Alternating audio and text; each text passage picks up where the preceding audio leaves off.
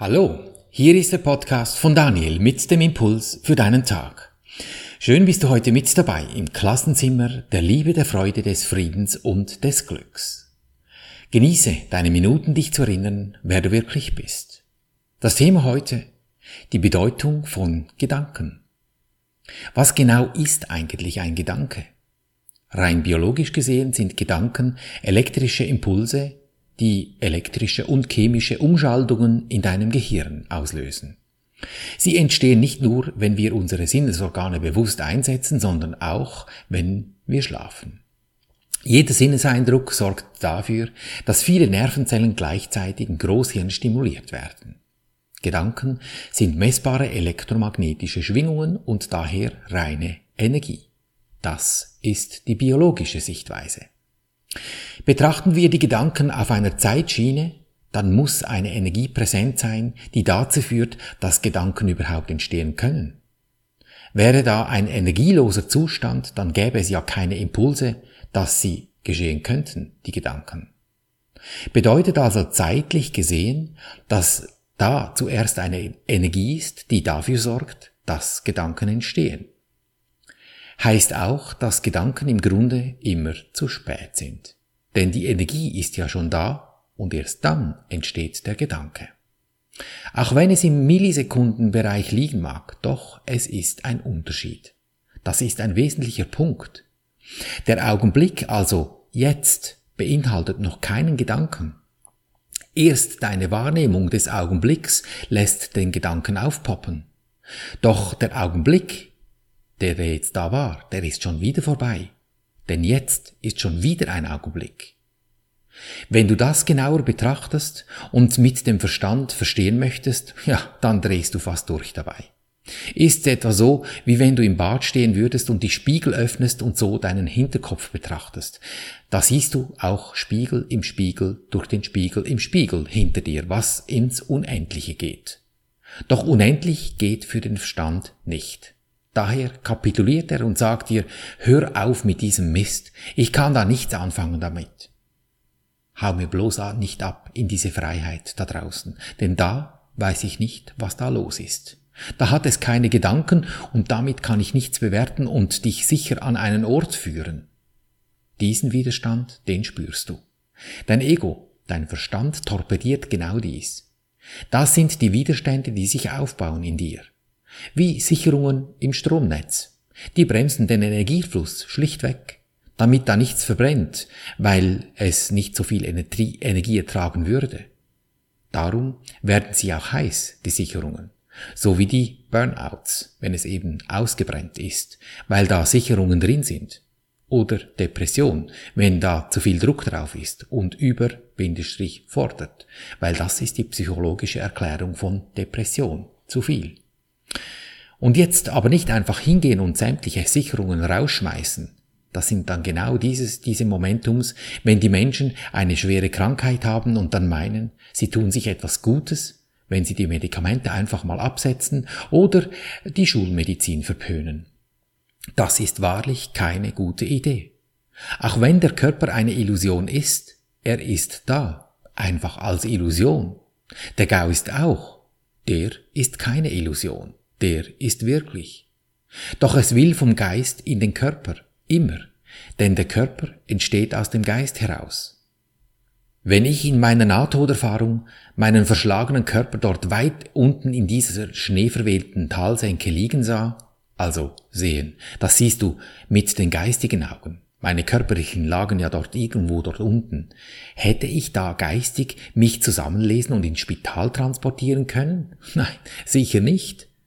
Doch die Energieimpulse führen dazu, dass mich die Bergretter in letzter Minute vor der vollständigen Eindunkelung der Nacht noch zu bindestrich fällig gefunden haben. Eben nicht zufällig, sondern es ist Zeit, dass es ihnen zufällt. Es kommt ihnen über die Inspiration einen Einfall, hey, fahr doch mal dorthin oder fahr dort rüber. Und wie mit Zauberhand wirst du geführt und plötzlich entdeckst du da als Bergretter diesen Körper. Das entsteht durch die Gedanken. In diesem Klassenzimmer der Liebe, des Friedens und der Freude und des Glücks erinnern wir uns daran, dass der freie Wille nicht darin besteht, dass wir das Leben bestimmen können. ich will das und dann will ich noch dies. Es bedeutet lediglich, dass du wählen kannst, was du zu gegebener Zeit lernen willst. Du kannst die Richtung bestimmen, aber nicht das Leben selbst. Wir zielen hier nicht darauf ab, die Bedeutung der universellen Energie der Liebe zu lehren, denn dies ist jenseits dessen, was gelehrt werden kann. Wir können dir hier schwimmen lernen, doch schwimmen musst du schon selber. Wenn du das Ufer deines Garten Edens schwimmend erreichen willst. Das ist die Erfahrung, die nur du selber tun kannst. Wir zielen hier darauf ab, diese Blockaden zu entfernen, die dich daran hindern, dir der Gegenwart dieser Energie der Liebe, die dein angestammtes Erbe ist, bewusst zu sein. Das Gegenteil von Liebe ist Angst. Doch was allumfassend ist, wie es die Liebe ist, kann kein Gegenteil haben. Demzufolge ist Angst unwirklich. Auch heute zwei Übungen für dich. Die erste, diese Gedanken haben keinerlei Bedeutung. Beginne etwa eine Minute lang die Gedanken zur Kenntnis zu nehmen, die dir da durch den Kopf gehen. Betrachte sie wie Schäfchen Wölkchen am Himmel. Sie sind einfach da. Sie stören dich nicht. Bewegen sie sich? Fahren sie umher? Stehen sie still da? Bewerte sie nicht, wie Wolken eben. Beobachte sie einfach als das, was sie sind. Und wenn du da ein bisschen in deinen Gedankenhimmel oder in deinen Himmel geguckt hast, was da für Gewölke umher ist, siehst du vielleicht eine, die gar nicht so schön aussieht. Vielleicht bedroht sie dich sogar etwas. Na, dann gehen wir doch in die zweite Übung. Wähle eine dieser Gedankenwolken aus, die du für dich als störend empfindest, und dann wende deine Sicht auf diese Sache. Nimm diese Person, dieses Wesen oder vielleicht dein Körper, das was schmerzt, das was nicht so gut ist, mental vor dich hin. Ich spreche für dich diese vier Schritte, damit du in Ruhe üben kannst. Lass uns zum ersten Schritt gehen. Ich danke dir, Universum, dass du mich gehört hast. Ich wusste, dass du mich allzeit hörst. So im Sinne von, oh, interessant, was habe ich mir da erschaffen? Dann geht zum zweiten Schritt und übernimm die Verantwortung. Ist es das, was ich sehen möchte? Will ich das? Das Gute, das lassen wir laufen. Das etwas Schwierige, das nehmen wir uns zur Brust und gehen zum dritten Schritt, zur Entscheidung. Und ich spreche Folgendes, weil wir als geistiges Wesen kommunizieren und im Geiste etwas ändern, benutze ich auch gerne den Namen Engel, einfach weil es schön klingt. Und mit Namen kannst du dieses Wesen, diese Sache für dich nachher einsetzen. Als Platzhalter spreche ich Name. Und so sage ich Folgendes. Lieber Engel, Name.